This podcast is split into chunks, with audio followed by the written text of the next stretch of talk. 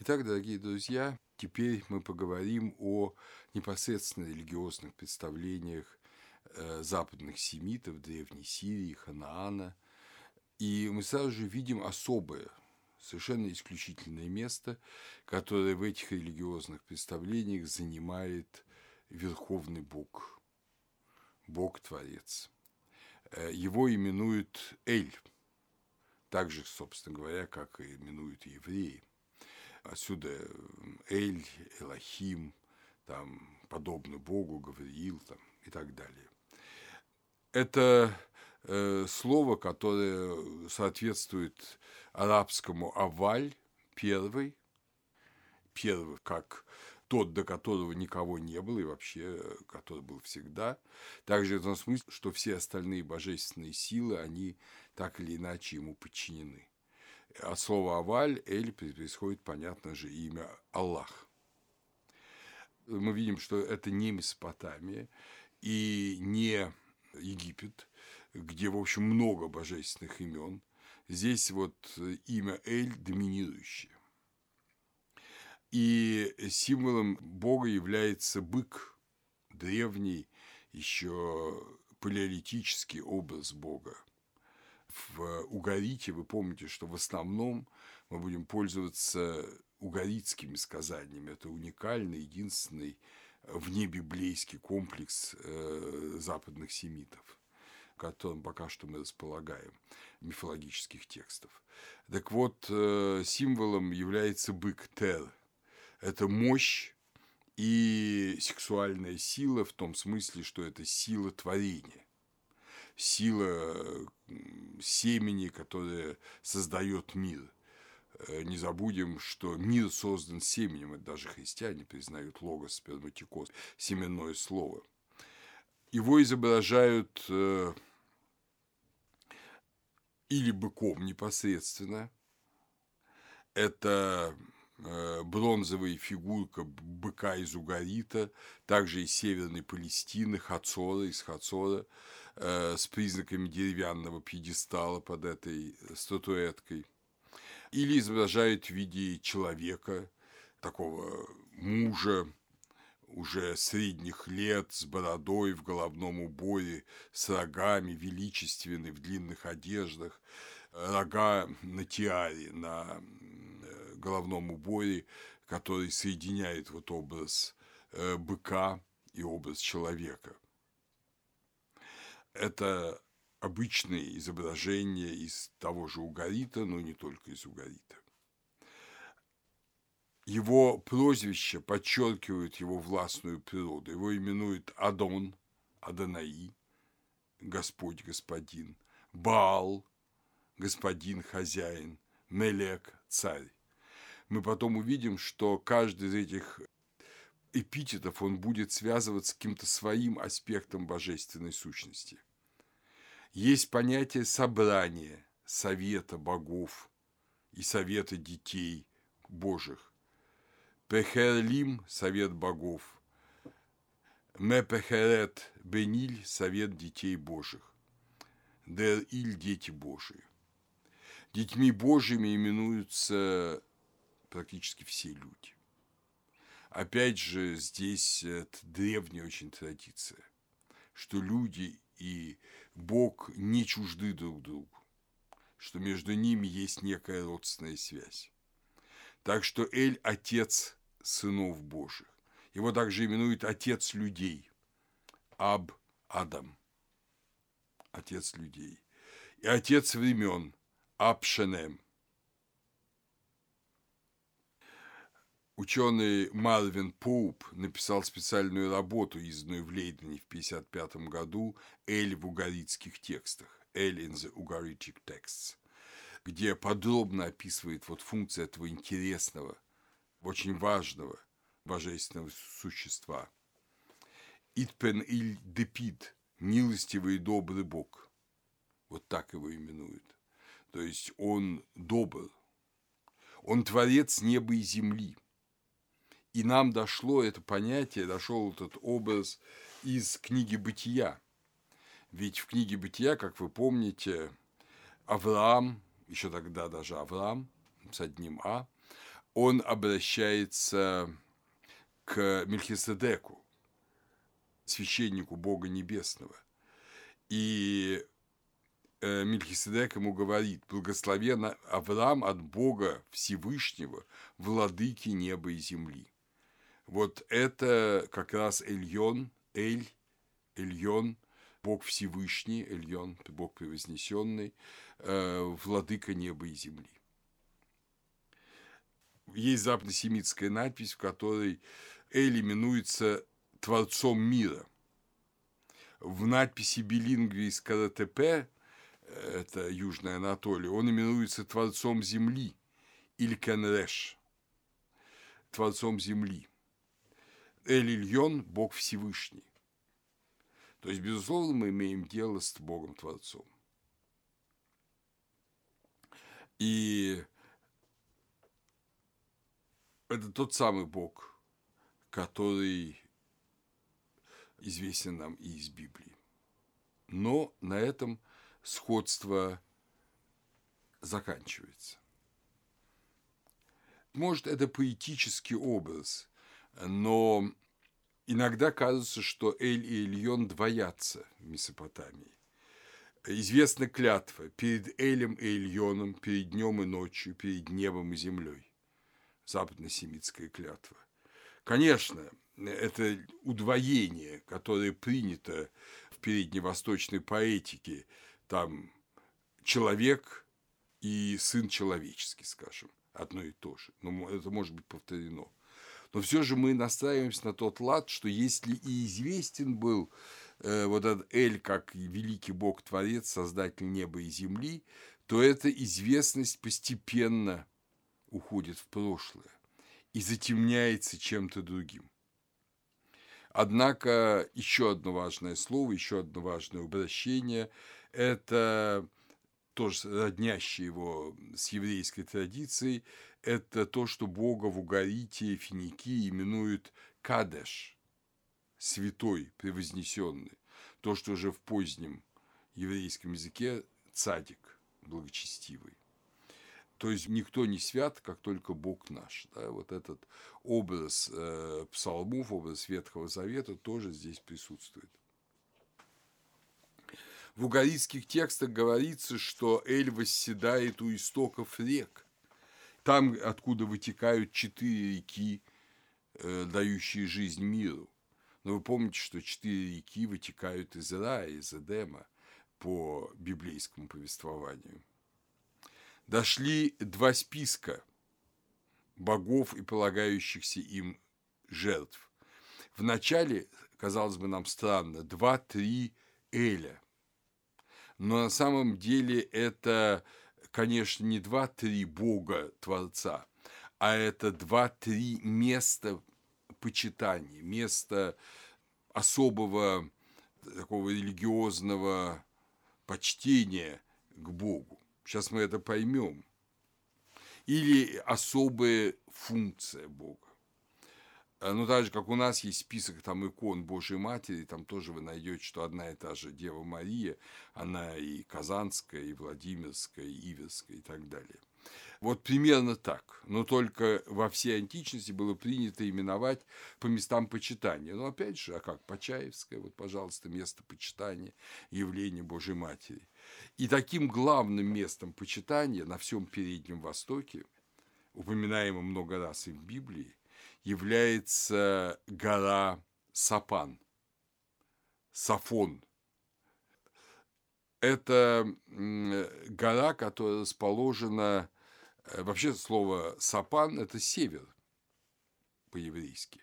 Поэтому, когда вы читаете, там, скажем, в псалмах «гора севера», то это, мы думаем, что это простая поэтическая фраза. На самом деле это никакая не гора севера, а гора Сафан, которая действительно расположена к северу от Израиля, но, в общем, это вполне конкретное географическое понятие. Это такой Олимп Переднего Востока. Священная гора – место пребывания Эля. Эта гора находится в устье реки Аронт – в 30 километрах к северу от Угарита, современная Джебель-Аль-Акра, Гора, которая сейчас наполовину южные склоны ее принадлежат Сирии, а северные склоны принадлежат Турции. Эта сама гора сама по себе обычно в списках богов тоже присутствует как некое божество, сама гора, ну, как некий дух, как некое священное место. Там был храм, и его, в общем-то, археологи нашли, причем храм многократно возобновлявшийся. Высота ее 1709-1736 метров над уровнем моря. Буквально она стоит над морем, она видна с моря. На склоне горы с сирийской стороны сейчас находится город Касаб с преимущественно армянским населением. И в 33 километрах она расположена от города Антакия, древняя Антиохия. На вершине горы есть археологический памятник представлены огромным курганом и развалинами, около 55 метров шириной и 8 метров глубиной. Только первые два метра были исследованы учеными, причем раскопки дошли до слоя эпохи эллинизма. А дальше, безусловно, есть железный век, бронзовый век и, возможно, еще даже святилище эпохи неолита. Это очень э, такой ну, населенный был издревле район, и это, видимо, его величайшая святыня. Интересно, что э, гора Сапан вошла, в общем-то, и в нашу культуру, хотя э, мы этого не знаем. Вошла, конечно, через Грецию. Эта гора известна в греческой традиции как Кассион Орос, гора Кассий, с одним или с двумя «с». В эллинистическом мире она почиталась как э, гора Зевса Кассийского, где он сражался с Тифоном. Обратим на это внимание. То есть э, с Тифоном, с духом, со змеем зла.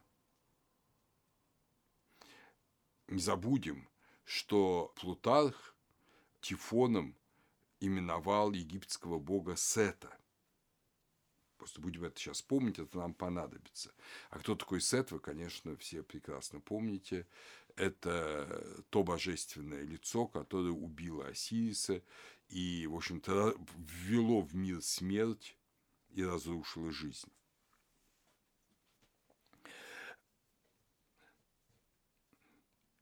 Имя наше Кассиадор – и женское Кассиадора, греческое имя, которое употребляется, особенно любят его монашествующие, оно прямо связано с этой горой. То есть это подарок Кассия, Зевса Кассия, горы Кассий, к Зевсу Кассию на Переднем Востоке греки Малой Азии, греки вот этого сирийского региона, э, да, в общем-то, все население этого региона, оно молилось э, Зевсу Кассию в основном о даровании детей. Такая была традиция, что туда ходили пары, у которых не было детей. И те, кто после этого зачинали и рожали детей, очень часто именовали своих деток Кассиадора или Кассиадора, то есть те, кто подарены Кассием. Так это древнее, древнее наименование дошло до нас. Но характерно, что очень важное имя Эля – это Эль-Сафан. То есть э, Эль – бог горы Сафан, так же, как Зевс Кассий. Потому что это его священное место. Вот это его священный топос, если угодно, место соединения неба и земли, божественного и земного на Переднем Востоке. Сейчас, когда на вершине этой горы находится в общем-то, американская радиолокационная база, которая следит за всем Передним Востоком, это тем более примечательно, что вот великая святыня древности превратилась просто в военно-стратегический объект.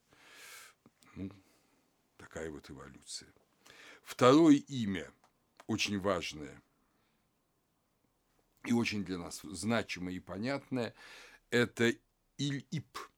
Иль-Ип – ип, ап вводится разным гласным, это отец, конечно, э, да, и Бог Отец, Иль Ап, Бог Отец. опять же, очень глубокие коннотации. Часто упоминающееся слово, и связь его совершенно очевидна. Это любой умерший, который находится в Боге, который благочестив, который после смерти не попал в какие-то места страданий, он находится в Боге. И он именуется Отцом. И, естественно, Бог-творец является Отцом отцов. То есть все отцы умершие, они в нем. В угаритском эпосе есть э, такое сказание, оно издано в первом томе э, Шифманом на русском языке, э, сказание об Абхите, сыне Даниила. И вот этот Акхит или Акхат, мы не можем сказать, там нет гласного, ищет того, кто поставил бы стелу для его Илип, то есть для его умершего отца Даниила. Это тоже такой очень важный образ. Значит, и каждый умерший отец земных людей. И его, э, тот Бог, который принимает этих умерших себе, это Иль-Ип. Это один из аспектов Эля. Интересно, что на Переднем Востоке, вот в то далекое время, в эпоху Угарита и, наверное, намного раньше, но мы знаем это с эпохи Угарита, была традиция, что на поминальной трапезе надо было много пить вина. Ну, вы знаете, греческое «фиастос», э, поминальная трапеза, тоже предполагал эти неумеренные возлияния, и эта э, традиция помина, к сожалению, дошла до нас. В ней есть своя, э, ну, если угодно, религиозная составляющая, потому что вот этот алкоголь, он как бы снимает вот это противополагание между миром живых и миром умерших и открывает живым этот мир. Но вот э, с этой трапезы стариков уносили их дети. И как раз э, Акхат вспоминает, что вот он своего отца старого уносил с этих трапез э, пьяного и положил его в палатки. Вы помните примерно тот же образ, только наоборот, когда э, хам, наоборот, в палатке насмехался над пьяным отцом. Он полагается по традиции Переднего Востока проявлять к нему внимание и уважение, потому что отец уже как бы душой вот в этот момент находится в небесных обителях. Поэтому три аспекта Эля мы можем так вот назвать. Это мудрый вседержитель, создавший богов и людей. Это Бог, присутствующий на всяком месте. Он присутствует везде. Не только на горе Сафан, но повсюду. И он един с душами умерших. Или, вернее, души умерших едины с ним. Но здесь начинается один важнейший, я думаю, момент западно-семитской религиозности. Как пишет Мирча Илиада в своей истории религиозных идей, несмотря на эпитеты, представляющие его могущественным богом, истинным повелителем земли, несмотря на то, что в списках объектов жертвоприношений его имя всегда стоит первым, Эль описывается в преданиях Угариты как физически слабый, нерешительный, старчески слабоумный, отрекшийся от власти конце концов, двух его жен, Ашерах и Анат, забирает себе Баал. Мы должны признать, что громкие эпитеты отражают более раннюю ситуацию, когда Эль был действительно во главе богов. То есть Мирчеляда говорит, что Эль стал как бы богом отдыхающим. Деус Атиозус. Тот, кто когда-то действительно был во главе, но который отошел отлично. Это интересный религиозный факт, но посмотрим, кому он отдал свое первенство. Хотя заметим, что он продолжает присутствовать в договорах, в том числе и в международных договорах и ритуалах. Кому же отдал Эль свое первенство? Эля замещает Баал. Баал – это Господь, господин, как я уже сказал. Это эпитет, это не личное имя. Э, но это некое другое существо. В данном случае под Баалом именуется некое иное существо относительно Эля. Мы вспоминаем сразу два образа гностицизма. Образ э, высшего благого Бога и образ злого демиурга. И вот мы видим, что что-то подобное здесь присутствует. Между Элем и Баалом иногда ставится промежуточное звено – это Даган. Э, Баала именуют иногда сыном Эля, иногда сыном Дагана. Но Даган – это семя, это зерно. То есть вполне возможно, что мы просто неправильно читаем, и Баал – это семя Эля, то есть его дитя, им рожденный. Вообще, должен сразу вам сказать, что когда мы будем говорить сегодня и на следующих лекциях о вот это религиозных представлениях, там, скажем, Угарита и вообще Ханаана второго тысячелетия, то мы должны помнить очень плохую сохранность текстов. Это совсем не тексты Египта и даже не тексты Месопотамии. Мы все это раскопали, ученые все это раскопали, э, все таблички фрагментированы, потери очень велики. И нам очень-очень тяжело понять часто смысл текста. У нас есть большие очень расхождения между учеными в самых ключевых моментах. Я попытаюсь хотя бы кое-где об этом говорить и на это указывать. То есть не думать, что перед нами цельные тексты. И когда мы берем, например, какие-нибудь переводы, вот, пожалуйста, просто наугад переводы э, текстов э, э, Угарита, вы видите сплошные скобки. То есть часть таблички присутствует, ну, скажем, левая, правая часть отколота. Где-то текст целиком, а где-то текст только края. И это довольно распространенная вещь. Бог Даган имеется в Месопотамии, на Верхнем Ефрате в третьем тысячелетии упоминали вот этого бога зерно. Но мы помним, что зерном именуется и Осирис. Так что о Дагане много сказать в Месопотамии нельзя. Баал – это эпитет к имени бога под э, личным именем Хадат, Хадду – он восседает на облаках, он могущественный самодержец. Он отнимает власть у Эля и отнимает власть у другого творения Эля, другого сына Эля, Ямма, князя моря, правителя рек.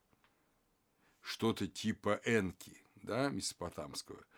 И он же побеждает смерть смерть – это мод. И в э, западно-семитской традиции это мужской род.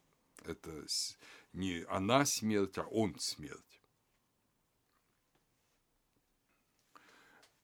Из э, табличек э, Угарита мы видим, кстати, мы знаем даже имя автора, если не автор эпса, то имя того, кто записал этот эпос по повелению царя. Это писец Иль или Мильку. Он оставил свое имя.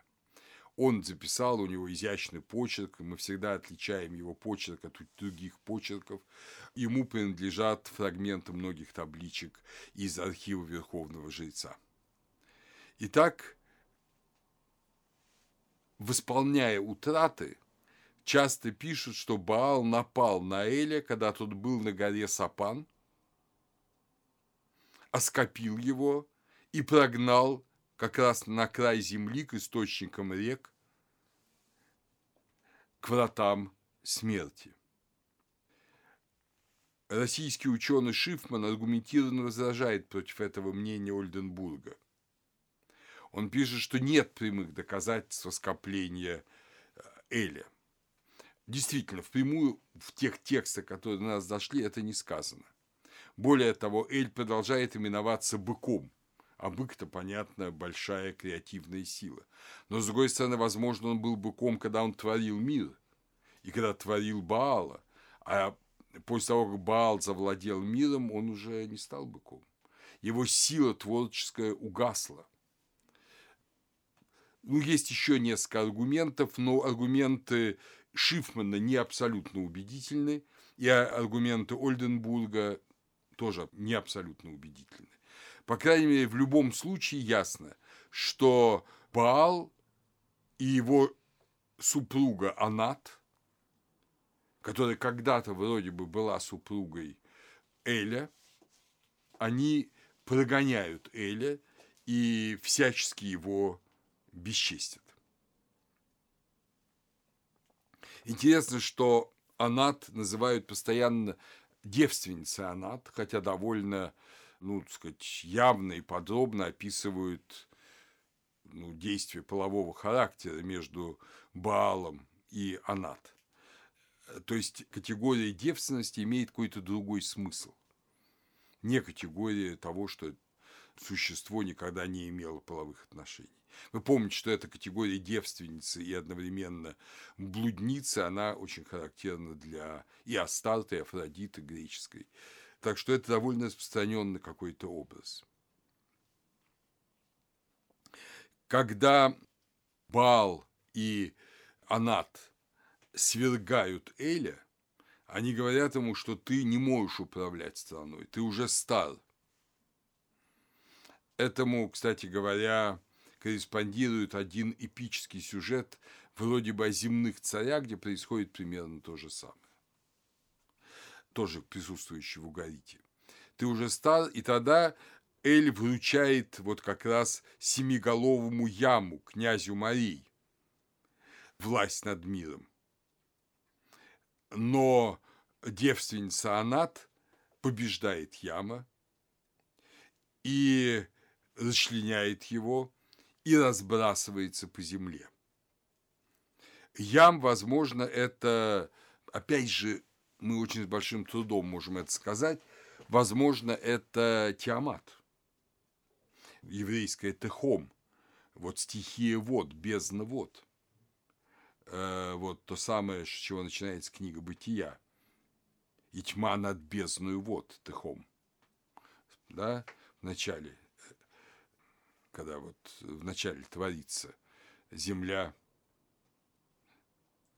вначале сотворил Бог небо и землю, да, а бездна вот-то уже была, и Дух Божий носился над тыхом, над водами, над бездной вод. Вот это, возможно, и есть ям. То есть это Бог-творец, вот это первоначальное творение, и потом победа победа Баала. Другим э, женским образом угаритских мифов является Ашерах. В тексте номер 51 по изданию Шафера рассказывается, как Эль создает Ашерах и сочетается с ней браком, и она рождает 70 божественных сыновей. То есть э, один Творец создает женское начало, и от этого женского начала происходит творение. Не изначальное существование женского и мужского, а создание женского мужским. То есть то, что есть в Библии как создание Евы, то, что, э, в общем, то, чего нет в греческих мифах, но вот это присутствует в угаритской традиции. Текст номер 52 говорит о том, что у Эли две жены – Ашерах и Анат, но подчеркивается, что Ашерах и Лат – мать богов, идущие по морю, идущие по морю, и, соответственно, поэтому Ям – это ее первенец. Анат – дева-сестра, жена Баала, на спине льва ее часто изображают в короне, подобной короне египетской Хатхор, да, дом горы, это Исида – И у нас присутствует интересный рассказ. Я потом буду читать тексты, но в этом рассказе присутствует один интересный момент. Каждому из своих сыновей, основных, Яму и Баалу, Илу, до, Эль должен построить дом. Некий мир, дом, мир. Интересно, что в этом доме огромное значение играет какое-то окно, которое Баал боится прорубать. Мир должен быть замкнут. Что это такое? Нам трудно сказать. Есть масса спекуляций, вплоть до библейских текстов об этом. Мы видим, что это важный момент. Мир окно есть или его нет, замкнут мир или не замкнут, но слишком фрагментированы тексты. Итак, наконец, с большим трудом Бал и насилием, надо сказать, добивается разрешения Эля и Анат построить себе дворец.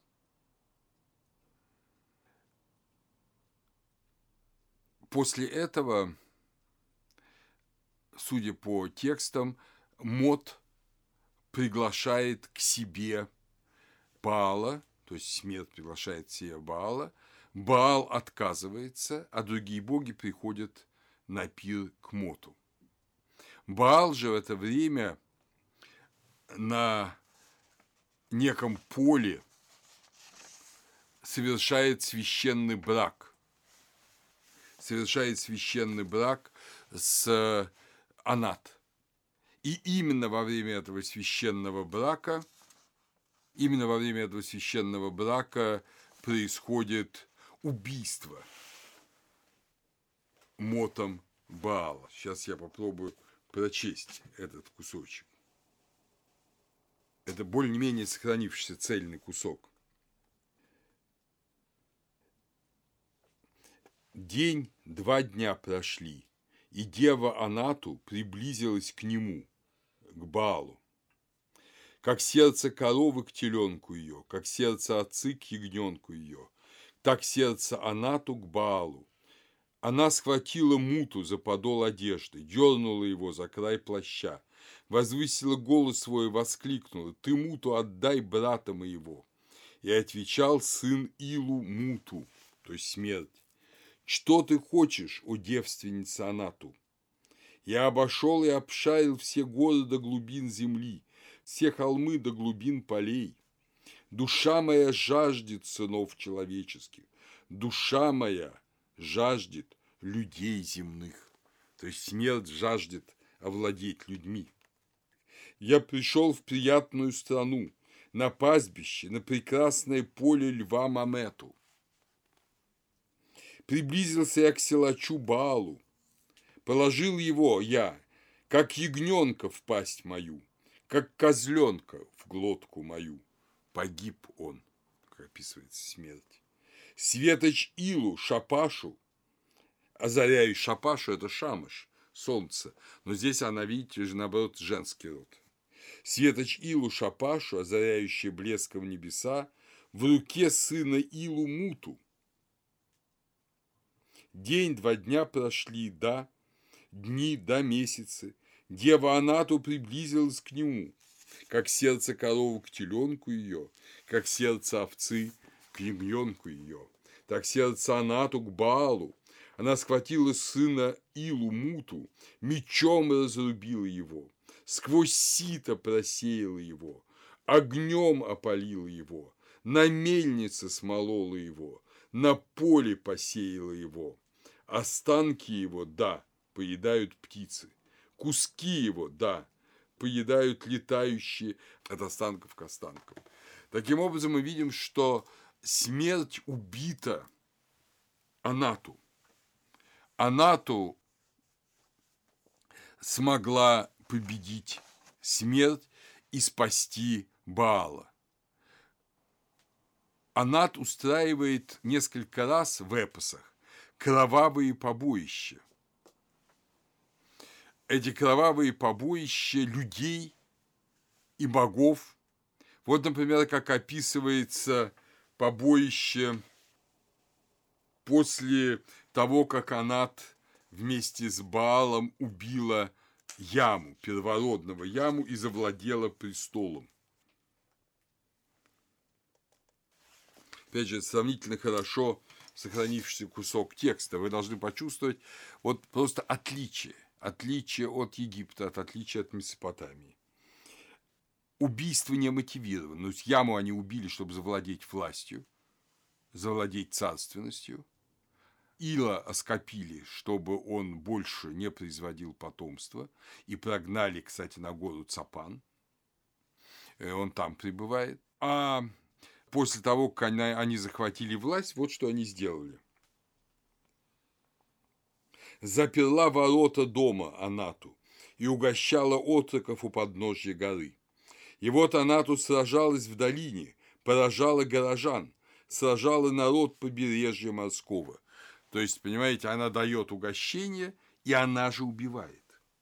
Исцебляла людей восточных, под нею, как жневье, головы, над нею, как саранча, кисти рук, как обрубки в куче, кисти храбрых. Она прикладывала головы к спине своей, втыкала кисти в утробу свою. Колено погружала в кровь воителей, браслеты в потоке крови храбрых, жезлом она гнала старцев, в бедро лук свой она целила.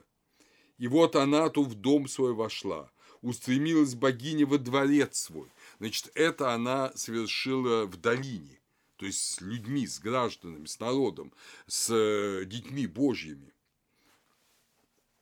И не насытилась она сражением своим в долине, поражением горожан. Она швыряла кресла в храбрых, швыряла столы воинов, подножие витязей. Многих она сразила и огляделась, поразила и обрадовалась она ту. Расширилась печень ее, смехом наполнилось сердце ее, веселье печень она ту окунула, когда колено она погружала в кровь воителей, браслеты в потоке крови храбрых. Пока не насытилась сражением в доме, поражением застольников, вытерла в доме кровь воителей, вылила елей воздаяние в амфору, омыла руки свои, девственница Анату, пальцы свои, невестка народа, омыла руки свои в крови воителей, пальцы свои от потоков крови храбрых. Она поставила креслу к креслу, столы к столам, подножие поставила к подножиям, она начерпала воду и омылась росою небесной, елеем земным, ливнем. Скачущего на облаке роса небесная обливала ее, ливнем обливали ее звезды. То есть, вы видите, это невероятное убийство, невероятное убийство людей, и это ее веселит печень. То есть, это делает ее очень радостной, делает ее очень веселой. Сам Баал просит ее прекратить человекоубийство и начать заботиться о людях. И она на это соглашается. Но соглашается при каком условии? Что все и боги, и люди должны поклониться к ногам Анат и, войдя к ногам Анату, склонитесь и пойдите, простритесь ниц, почтите ее, и скажите девственнице Анату, повторите невестке народа, слово силача Балу. То есть невестка народа, да, в некотором роде она считается опять же родственницей людей. Речение сильнейшего из витязи, Балу, повторите – помести в землю жертву хлебную, положи во прах мандрагоры, выли воздаяние в глубины земли, спрячь котел в глубины полей, возьми посох свой, суму свою, ко мне ноги твои пусть и стремятся, ко мне пусть спешат стопы твои, ибо слово есть у меня, и я скажу тебе, речение, которое повторю тебе, слово дерева и шепот камня, жалобы небес с землей, океаны со звездами. Я построю обитель, которые не знают небеса, нечто, чего не знают люди и не ведают толпы земные. Приди, я воздвигну ее среди гор, Бога Цапану, на святой на горе наследия моего, на прекрасной на вершине могущества моего. Дальше она то говорит, так, я уничтожила любимца Илу Яму, так я прикончила судью речного бога великого. Так я надела намордник на Туннуну, в узел сплела его, уничтожила змея извивающегося, властителя о семи головах. Это все Аяму. Я уничтожила любимца Илу Аршу, погубила теленка Илу Атаку, уничтожила суку Илу Ишту, прикончила дочь Илу Жабубу. Я расплющу серебро, захвачу золото, выдворяющего Баалу. То есть, э, вы видите, это страшная месть Илу. Илу выгнан, растоптан, его ближние, его первенцы убиты. Сам он, видимо, оскоплен. Это все сделала Анат. То есть ради Балу, ради Витязя Балу. То есть, понимаете ли, если сами египтяне, безусловно, соединяли Баала с Сетом, то они, понятно, считали, что религия Ханаана – сетическая религия. Религия, в которой не Гор победил Сета, а Сет победил Гора. Смерть, убийство победила даже саму смерть. Кстати говоря, Мод потом был возрожден. Анат говорит об Илу, это уже об Илу. «Ответит мне бык Илу, отец мой, ответит мне, и я ему. Я прокину его, как ягненка на землю. Я окрашу седину его кровью, седину бороды его потоком крови, если он не даст дома Баалу, как богам, и подворье, как сынам Асерату. Она затопала ногами и задрожала земля, тогда она явилась к Илу, к источнику вод, к истоку обоих океанов, Голос ее услышал бык Илу, отец ее. Сказал Илу в семи покоях, в восьми даже хороминах. И, в общем, он соглашается на этот дворец. Соглашается на дворец, кто просит Анату, дочери дома твоего Илу, дочери дома твоего – Пусть не радуются, пусть не радуются высоте дворца твоего, как бы я не схватил их десницу моею, огромной дланью моею. Я поражу темя твое, я окрашу седину твою кровью и так далее, и так далее. То есть, э, вы видите, это страшные угрозы, и этими угрозами требует передать дворец, по всей видимости, дворец мира, это вот как бы эту вселенную, передать Балу, передать Сету – именно Баал, э, именно Баал становится уже в Угарите, в этих эпических текстах Угарита, они как бы являются смычкой между древним, мало нам известным, религиозным сказанием третьего тысячелетия и уже лучше нам известным эпохой Финикии первого тысячелетия, вот Угарит, 14-13 век, да, указывает нам, что власть переходит фактически к Сету. К Сету. Но с Сетом происходят разные интересные вещи. Вот с этим Балом э, Сету. Ну, во-первых, э, уже в первом тысячелетии в договорах присутствует всюду Баал. Не Эль, а Баал в договоре 677 года до Рождества Христова между ассирийским царем, всем нам известным Асаргадоном, и его вассалом Баалом Тирским, кстати, имя тоже характерно, даются клятвы именами богов Баал Шамен, Баал Малак, Балак Сафон.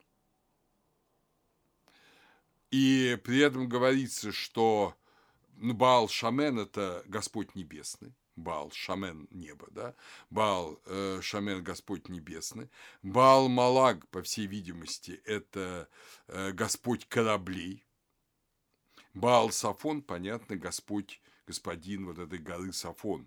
И говорится, что если там пункты договора не будут выполнены, то Баал Сафон в вихре бури уничтожит корабли Финикиен.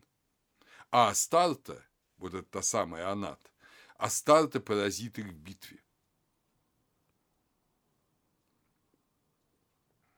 Филон Библский, ну, это уже эллинизм, развитый эллинизм, указывает, что древние обитатели Финикии считали Баал Шамена единственным богом, правителем небесным, и взывали к нему во время засухи.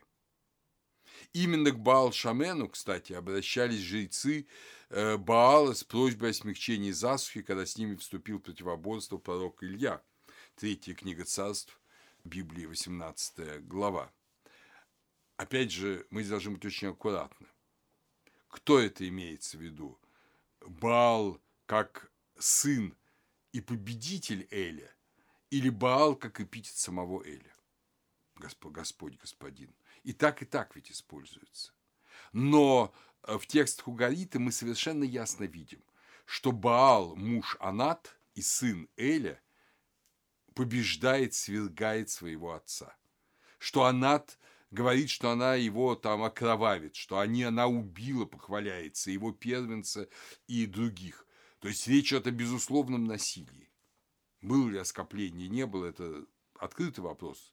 Но насилие, безусловно, было и страшное насилие.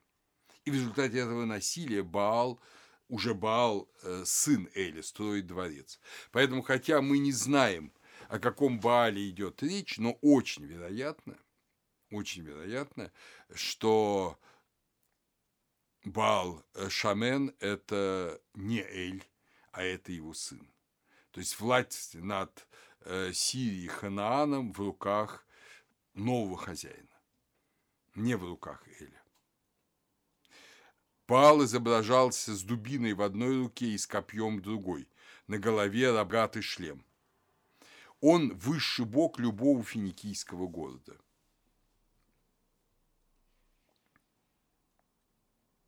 В Библии царь X века Яхимелик призывает, это Стелла, призывает Баал Шамена для благословения царя, восстановившего святилище города. Он Эль, бог Библоса, у Филона Библского, и он э, аналогичен Крону.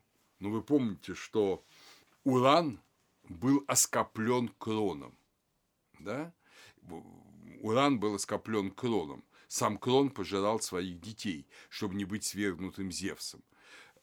Вполне возможно, что Филон Библский, ну, естественно, почти наверняка он знал все эти мифы, подробно рассказанные Гесиодом, знал каждый греческий мальчик и девочка. И э, поэтому мы можем предположить очень большое сходство здесь.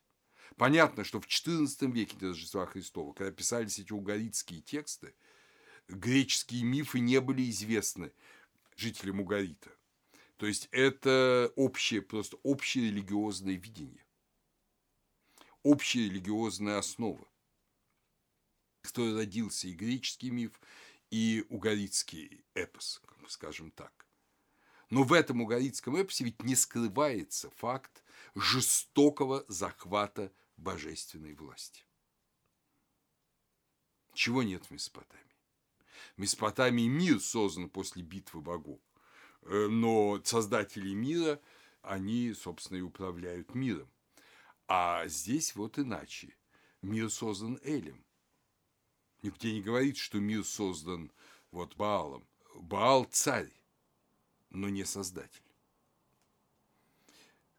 Так что повторим, что это очень важная категория мира, захваченного смертью.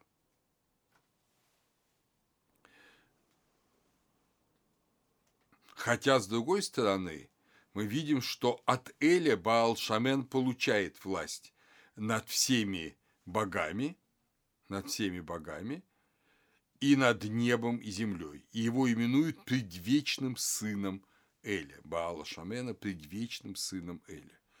Это надпись царя Азитавады из Каратепе в Южной Анатолии.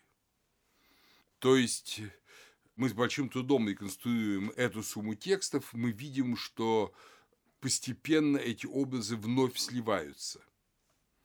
Для греков Баал Шамен – это уже эпсистос, высочайший, по-гречески эпсистос, высочайший, единый наивысший, равный э, Зевсу Олимпийскому. Ди в истории финикийцев, который приводится у Иосифа Флавия против Эпиана – говорит об этом. Двуязычные надписи с Пальмиры переводят Баал Шамена как Зевса Эпсистуса, а та Эпсиста в Новом Завете – это небеса. небеса. То есть э, Зевса, э, который обитает на небесах, который владеет небесами. Ну, как, собственно говоря, и предполагает греческое предание. И опять же мы видим, что здесь греки и финикийцы не очень-то разнятся, потому что Зевс э, обрел свою власть, победив своего отца Крона. Крон обрел свою власть, победив своего отца Урана.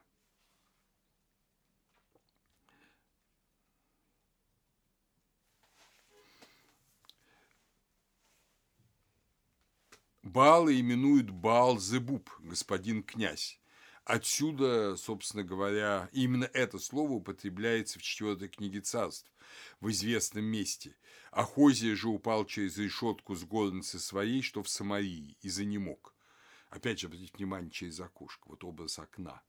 Он непростой, ведь помните, что и в предании об Илье, там, э, собственно, жена царя, кстати, дочка финикийского, сидонского да, царя, она же тоже видит через окошко, что ее, собственно, власть ее свергнута. И потом ее выбрасывают из этого окна, она разбивается насмерть, ее едят собаки. Так что образ окна, он очень значим. Это какой-то контакт миров. Но до конца мы это понять не можем. Он, безусловно, там работает. Итак, и послав послов, сказал им, «Пойдите спросите у Виельзевула, божества Колонского, выздоровлю я от всей болезни или нет». Четвертое царство 1.2. То есть, видите, Баала почитали под именем э, господина князя Баала Зебуба, Вильзевула, божества Акколонского. Опять же, это Ханаан. Именно Баалами воспринимались финикийские цари как священные цари. Они принимали на себя священную роль именно Ваала. В нескольких местах используется даже в поэтике псалмов образ э, летящего на облаках Бога, э, где говорится, конечно, не называется имя Баал, но Господь, летящий на облаках, это тот же Баал – это, например, 11 стих 17 псалма. Другой образ э, Баала – это Баал Малаге. Это вот как раз э, титул «Господь моряков». Он изобретатель рыболовных снастей плота, он дал их людям. Первый человек отправился в плавание – это Чусор, который получил эти знания от как раз Баал-Малага, от бога моряков. Еще один образ Баала – это Баал-Хадад, громовержец, который поставляет царей. Хадад – это, понятно, Адад, Адад. Его титул Римон или Роман, вы поклоняетесь вашему богу Римону, говорится в Библии. Еще Баал – не шамен, шамен небо, да, Балхамен, ХМН, это солнце жар, еврейское хамма, солнце. Его э, с Юпитером, Сатурном в латинской уже традиции э, соединяли. В паре стенит, это анат, он владыка, пылающий, и его упоминают э, в Анатолии, но он особенно популярен у пунийцев у жителей Карфагена и других колоний Финикии. Вативные посвятительные стелы Карфагена постоянно обращаются наша госпожа Тинит, лик Баала и господин Баал Хамон. То есть э, Баал, утвердивший свою власть, Баал Солнце и госпожа Тинит Анат. Вот, собственно говоря, пара Карфагена. Интересно, что угарицкий верховный священник, как раз тот, у которого в библиотеке нашли вот эти фрагменты табличек, столь нам ценных, и открывших нам очень много, как вы сейчас понимаете, он э, носил имя Реб Некадем, владыка пастухов, глава пастухов. И не случайно. Потому что союз Баала и Анат описаны в некоторых текстах исключительно откровенно. Ну, так сказать, совершенно вот речь идет о физическом соитии. Союз э, Баала и Анат – это священный брак. Соитие тельца и телицы. Вот на том самом поле Мамету, где Баал был убит – Видите, как странно. Вот вы уже хорошо разбираетесь в религиоведении, вы понимаете, что на самом деле все это очень похоже на Думузи и Астарту, и Инану, да? И тоже погоня за Думузи, его убийство, как бы смертью, да, и вовлечение в подземный мир, и освобождение его Инаной, вот, выкуп. Здесь все не так. Здесь, во-первых, все совершается насилием, но, во-вторых, ясно, что между Инаной и Думузи нет вот этого захвата власти, который есть между Баалом и Элем. А с другой стороны, также точно победа над смертью, как бы победа над смертью. Интересно, что не забудем, что вообще вот этот Передний Восток, это Анатолия, да, и Сирия, это, в общем-то, страны, сравнительно близко находящиеся к Кавказу. И в определенных кавказских традициях, которые сами кавказцы объяснить уже совершенно не могут, в них зафиксированы те же самые обычаи. Например, у грузин э, в Лечхуме э, есть такой праздник Баслоба, явно дохристианский, где хозяева дома, мужчина и женщина, совершают ну, брак, саити, да, совершают вот брачное соединение в масках быка и коровы в определенный в этот праздник Баслоба. Это почти наверняка. Это об этом, кстати, Шипман говорит, он вспоминает это, вспоминает э, ученого, который на это первый указал, грузинского исследователя. Это очень позднее воспоминание вот этой традиции касательно этого праздника Баслоба, он под немножко разными именами известен в разных районах Грузии, там, например, есть такое поверье, что чем больше происходит супружеских соитий в этот праздник, тем больше будет размножаться скот. А в угорицких преданиях прямо сказано, он лежал с нею 77 раз, покрывал ее, то есть она 88 раз. То есть э, вот эта интенсивность вот этого креативной силы, опять же, чего нету э, в отношениях Думузи и Инаны. Конечно, описывает все это, но вот таких образов тоже нет. Это нечто чуть-чуть иное, тоже и иное. Сейчас мы подойдем к развязке, фабульной развязке. И вот как раз во время этого э, соединения с Анат его убивает Мод. Интересно, что в Египте вспоминают ханаанское предание о любви Анат к Сету, который э, покрывает ее как бык. И опять же мы помним, что в, в Библии много раз говорится о абсолютно неправильном, я бы сказал, даже преступном преступном поклонении тельцу. Ну да, золотому тельцу. Но золотой телец вовсе не потому, что он сделан из золота. Херувимы там на скине тоже сделаны из золота. Золото само никого не волнует. Современный эпитет там поклоняться золотому тельцу в смысле поклоняться богатству абсолютно не соответствует библейскому принципу. Когда в 32 главе книги «Исход» говорится о том, как Аарон по просьбе народа воздвиг золотого тельца – Беда не в том, что он золотой, а беда в том, что это альтернатива Богу, альтернатива Элю. Это тот самый телец, тот самый Бал, Бал, Балу, Бал, который э, завладел Ханааном и всем миром, как считают э, в Угарите. И не против этого жрецы, они считают, что это нормально. А, но для Библии это абсолютно невозможная вещь. А в Египте известно вот это ханаанское предание с любви Анат и Сета. Баал. То есть все как-то очень совпадает. Вы помните, что израильский, то есть северного царства, царь Иераваам ставит тельцов самарийских в Вифиле и в Дане, третья книга царств, 12 глава, 26-33.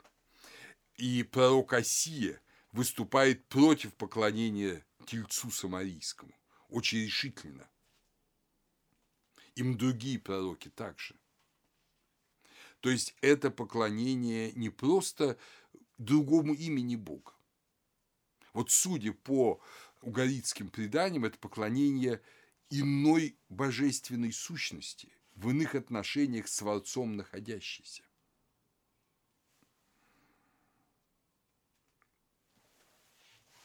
Интересно, что в Библии э, вот эта категория быка, обид, да, э, быка, она сохраняется как поэтическая форма.